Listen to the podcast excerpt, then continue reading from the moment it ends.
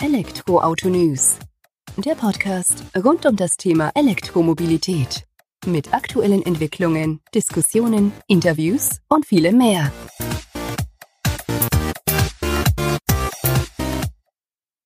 Servus und herzlich willkommen bei einer neuen Folge des Elektroautonews.net Podcasts.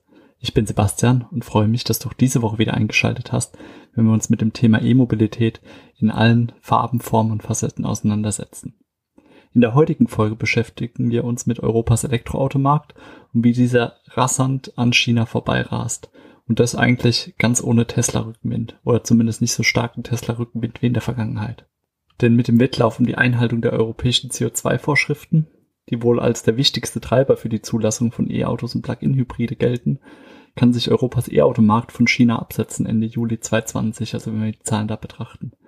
Denn erstmalig erreichte Europas Elektroautomarkt da greife ich ja reine E-Autos als auch Plug-in-Hybride zusammen auf, einen neuen Höchststand bei den Zulassungen von über 100.000 Einheiten in einem Monat. Wohlgemerkt eben in der Kombination aus rein elektrischen und teilelektrischen Neuzulassungen von PKWs, die dann eben in Summe diese 100.000 Fahrzeuge, die in einem Monat hier in Europa zugelassen wurden, ergeben haben.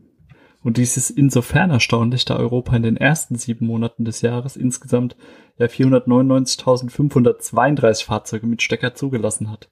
Das war aufgeteilt in reine E-Autos 268.802 Einheiten sowie dann 230.730 Plug-in-Hybride, die eben in diesen ersten sieben Monaten zugelassen wurden. Und ja, erstaunlich eben deshalb, dass der größte Schwung an Neuzulassungen in einem Monat, also im Juli, erfolgte, der knapp 20 Prozent der Zulassungen eben ausmachte. Und das ist halt definitiv eine Ansage. Und betrachten wir den Juli im Detail, zeigt sich, dass sich die über 100.000 elektrifizierten Fahrzeuge, die zugelassen wurden, eben aus 53.084 E-Autos sowie 57.900 Teilzeitstromern zusammengesetzt haben. Und ja, zeigt eigentlich, dass es noch relativ ausgewogen ist, das Verhältnis von E-Autos zu Plug-in-Hybriden, aber auch, dass die Plug-in-Hybride immer so ja doch ein wenig mehr jetzt aufholen, gerade hier in Europa. Elektroauto News meldet sich gleich wieder zurück nach einer kurzen Werbung.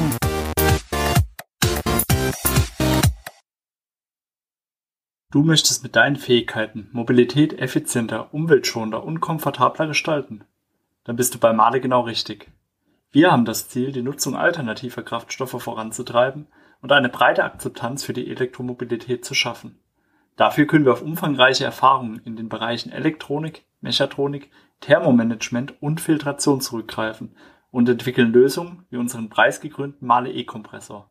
Der Male E-Kompressor ist das Herzstück des Klima- und Kältemittelkreislaufes in Elektrofahrzeugen und übernimmt die zentrale Aufgabe der Temperierung des Fahrzeuginnenraums vor allem aber die der Klimatisierung der Batterie. Damit kann eine Leistungssteigerung von 65 Prozent erreicht werden. Du möchtest mehr erfahren? Überzeuge dich selbst auf www.jobs.male.com. Willkommen zurück zur aktuellen Podcast-Folge. tauchen wir nun wenig mehr in die Thematik ein und betrachten, warum Europas Elektroautomarkt an China vorbeizieht oder wie deutlich denn. Ja, wir haben ja gesagt, insgesamt bringt das Europas E-Automarkt Ende Juli 2020 auf 499.532 Fahrzeuge mit Stecker, die zugelassen wurden. China brachte es im gleichen Zeitraum auch reine E-Autos als auch Plug-in-Hybride auf 486.000 Fahrzeuge. Ist jetzt erstmal nicht der Riesenunterschied da von den knapp 13.500 Fahrzeugen mehr, die zugelassen wurden, zeigt aber eben auf, dass in China der E-Automarkt rückgängig war, in Europa allerdings weiter gewachsen ist. Ähm, in China selbst setzen sich die Zulassungszahlen aus 108.000 Plug-in-Hybriden sowie 378.000 reinen E-Autos zusammen. Man muss da eben anmerken, dass ähm, der E-Auto-Anteil doch deutlich höher ist als die der Plug-in-Hybride. Wenn man da Europa vergleicht, ist man ungefähr ja gleich auf oder nähert sich da immer weiter an bei der Zulassung von äh, Teilzeitstromern und reinen E-Autos in China deutlich ein deutlicher Ausschlag in Richtung reiner E-Autos. Was eben auch daran liegt, dass in China diese reinen Stromer sozusagen mehr Zuwendungen in Form von Subventionen, Steuererleichterungen und anderweitigen Förderung eben erfahren und erhalten.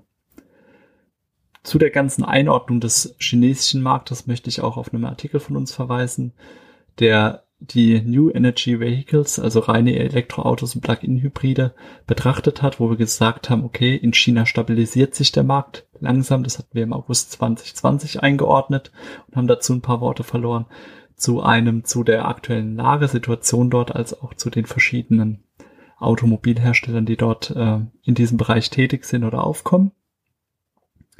Und den Artikel habe ich auch in den Shownotes verlinkt, kannst du auch nochmal nachlesen. Hab aber auch schon aufgegriffen oder möchte jetzt gerne aufgreifen, dass trotz der Tatsache, dass China nun leicht hinter Europa liegt, also zumindest in puncto Zulassung, der Markt eine große Bedeutung hat. Und ja, Autoprofessor Ferdinand Dudenhöfer ist ja auch der Meinung, die automobile Zukunft entwickelt sich im Reich der Mitte. Auch wenn das jetzt erstmal ein wenig zurückzugehen scheint, hält er daran fest. Schon alleine wegen der gewaltigen Größe des Marktes, also dem Potenzial, welches dort eben noch gehoben werden kann.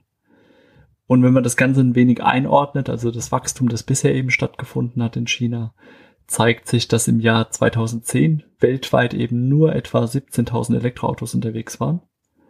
Bis 2019 ist diese Zahl auf insgesamt, also Ende 2019 ist diese Zahl auf insgesamt 7,2 Millionen E-Autos angewachsen. Davon 47 Prozent in China. Ist definitiv eine Ansage. Des Weiteren hat ein chinesischer Datenanbieter im Jahr 2019 auch eine Auswertung gefahren, wie viele Unternehmen denn neu gegründet wurden im Zusammenhang mit neuen Energiefahrzeugen, also mit E-Autos oder Plug-in-Hybride. Und dann kam dann so die Zahl von 47.000 Unternehmen raus. Also man merkt, in China ist Bewegung in dem ganzen Thema. Aber künftig ist es eben auch so, dass immer mehr chinesische Elektroauto-Startups nach Europa drängen werden. Als Beispiel kann man da mal NIO, Xpeng Motors, Weltmeister als auch G äh, die, der mit seinen Marken Polestar und Volvo sogar schon in Europa vertreten ist, ähm, ja, aufzählen, weil die werden durchaus als Favoriten gehandelt. Das liegt eben auch daran, dass diese Unternehmen bereits am Heimatmarkt unter Beweis stellen konnten, dass die eigenen E-Autos durchaus ihre Kunden finden, dass der Bedarf, die Nachfrage dafür da ist, steigende Nachfrage wohlgemerkt. Und ja, dass man dieses Momentum, was man dort eben in Gang gesetzt hat, eben auch nach Europa transportieren möchte. Nichtsdestotrotz lässt sich einfach festhalten, sowohl Europa als auch China sind auf guten Kurs in puncto E-Auto-Absatz, wobei Europa gar die eine Million Fahrzeuggrenze für 2020 noch knacken dürfte. Also da sind wir sehr zuversichtlich, dass in den letzten fünf Monaten des Jahres dann eben da nochmal ein schöner Endspurt sozusagen hingelegt werden kann. Deutschland, Frankreich und Großbritannien treiben Europas E-Absatz an. Mit der Einführungsphase der CO2-Flottenwerte im Jahr 2020 als eben Haupttreiber der europäischen Märkte bleibt Europas Elektroautomarkt auf Wachstumskurs. Ähm, getrieben durch eben diese CO2-Flottenwerte, welche Hersteller zu erfüllen haben, ging Matthias Schmidt, Automobilanalyst seines Zeichens, bereits in der Vergangenheit davon aus, dass die Automobilhersteller 2020 ihre CO2-Ziele erreichen werden. Dabei lässt sich festhalten, Frankreich, Deutschland und Norwegen dominieren den E-Automarkt weiterhin, wobei Norwegen jetzt mittlerweile seine Stellung am europäischen Elektroautomarkt gegen oder für Großbritannien einbüßen musste. Denn der Automobilanalyst geht weiterhin davon aus, dass diese drei Märkte den E-Auto-Absatz in 2020 massiv bestimmen und treiben werden und somit die Rolle ja, des ehemaligen E-Automarktführers in Europa von Norwegen übernehmen werden. Denn Ende Juli ist es so, dass all diese drei Länder, also nochmal Deutschland, Frankreich und Großbritannien, gemeinsam 57,7 Prozent des europäischen E-Automarktes Absatzes ausmachen. Oder eben in absoluten Zahlen ausgedrückt stammen 155.164 Stromer von insgesamt 268.802 Fahrzeugen aus Deutschland, Frankreich und Großbritannien. Auch im Juli alleine, also betrachtet auf einen Monat eben nur, nicht auf das gesamte, auf die ersten sieben Monate des Jahres, sind diese drei Märkte eben an der Spitze zu sehen. Das wird wohl auch weiterhin so sein, denn eine Reihe von wichtigen Anpassungen sowohl beim privaten Kauf als auch bei den steuerlichen Anreizen für E-Autos und Plug-in-Hybride im ja, firmlichen oder im betrieblichen Bereich werden dazu beitragen, dass in diesem Jahr die CO2-Konformitätsziele erreicht werden als auch, dass eben der Absatz der drei Hauptmärkte weiter wachsen wird in Europa. Des Weiteren spielen aber auch entsprechende Leasing-Deals am Markt eine wichtige Rolle für die zweite Jahreshälfte, denn diese dürften ebenfalls einen wichtigen Teil zum Absatzwachstum beitragen. Und da ist es dann eben so, dass insbesondere Märkte mit großzügigen Kaufsubventionierungen ähm, von entsprechenden Deals profitieren. Da kann man definitiv Deutschland mit seinem Umweltbonus und der Inno Innovationsprämie aufzählen. Denn ein großer Teil der Abschreibung eines Fahrzeugs, der Zinsen und des damit verbundenen Risikos über eine feste Laufzeit sind durch diese Subventionen abgedeckt, was in der Folge dann dadurch auch zu interessanten Leasinggeschäften führen kann, insbesondere für E-Autos der Einstiegsklasse, die ja natürlich am meisten vom Umweltbonus und der Innovationsprämie profitieren und dadurch können eben auch interessante Angebote am Markt unterbreitet werden. Nachdem wir eben die drei ja, haupttreibenden Länder betrachtet haben in Europa, wollen wir auch kurz noch auf die Aussage eingehen, Tesla gibt kaum Rückenwind für den europäischen Elektroautomarkt. Und das kann man durchaus so festhalten, dass Tesla kaum eine Rolle für Europas steigenden Absatz spielt, zumindest jetzt in den ersten sieben Monaten des Jahres. Denn der Auto, äh, denn der amerikanische Automobilhersteller glänzte im Juli 2020 mit dem niedrigsten europäischen Monatsvolumen seit ja gut anderthalb Jahren eben. Tesla brachte es im siebten Monat des Jahres gerade einmal auf 913 Fahrzeuge, welche am europäischen Markt abgesetzt wurden. Im Vergleichszeitraum des Vorjahres wurden noch 4.354 Fahrzeuge in Europa abgesetzt. Also schon ein deutlicher Unterschied, gerade mal ja, weniger als ein Viertel, die jetzt in im Juli 2020 eben zugelassen wurden. Zudem ist es eben auch so, dass die rollierenden Zulassungszahlen, das heißt die Zulassungszahlen über einen Zeitraum der jeweils vergangenen zwölf Monate betrachtet, erstmalig unter 100.000 Einheiten sank. Ähm, seit November 2019. Also auch seit einem knappen Jahr oder weniger als ein Jahr ist man da jetzt drunter gegangen. Dies führt eben dazu, wenn wir da den Vergleich zu einem deutschen Hersteller ziehen wollen, dass Mercedes-Benz bis Ende Juli 2020 in Summe, das sind 37.801 Einheiten, ähm, ja, Fahrzeuge auf die Straße gebracht hat. Also da reden wir von Plug-in-Hybriden, die 24.236 ausmachen, sowie reinen E-Autos mit 13.565 Zulassungen, die dann eben in Summe ja ein paar Fahrzeuge mehr als Tesla mit 37.565 Einheiten abgesetzt haben. Ist insofern eine Ansage, dass das eben noch nicht vorkam. Nun sollte man natürlich nicht außer Acht lassen, ähm, dass Mercedes-Benz hier deutlich von den Plug-in-Hybriden profitiert, die äh, zugelassen wurden, die da eben gut zwei Drittel bei diesem Absatz ausmachten und die meisten Stromer eben auch von der ähm, ja, Tochtermarke ähm, Smart eben zugelassen wurden, die eben von den 13.565 Stromern aus dem Mercedes-Benz-Konzern gut 9.016 Fahrzeuge zugesteuert haben. Also auch da, ja, mehr als zwei Drittel eigentlich oder annähernd zwei Drittel der reinen E-Auto-Zulassung.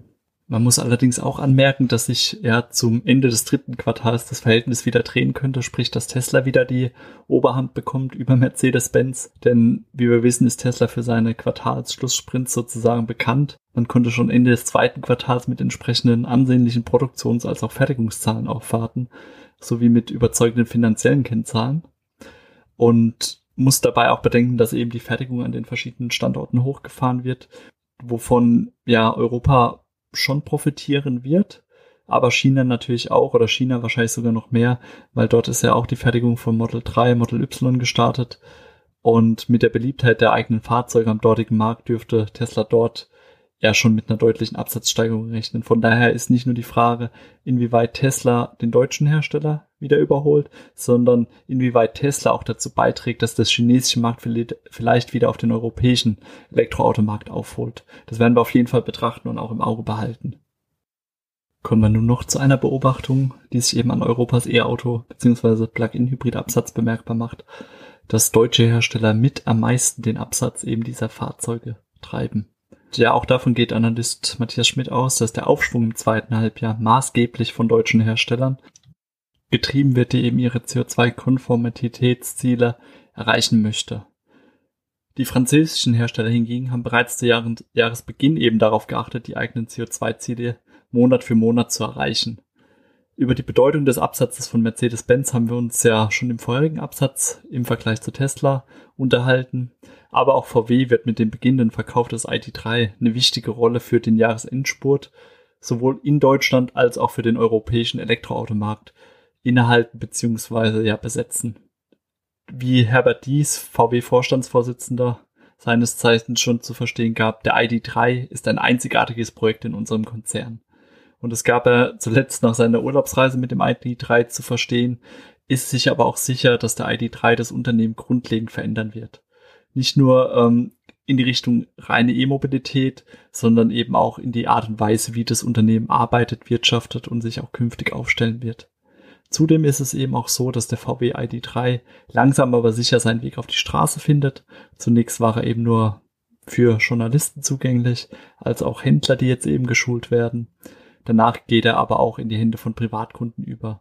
Und damit soll dann auch der Einstieg in den Massenmarkt für VW weiter vorangetrieben werden, was sich dann natürlich auch positiv auf den europäischen Elektroautoabsatz auswirken wird.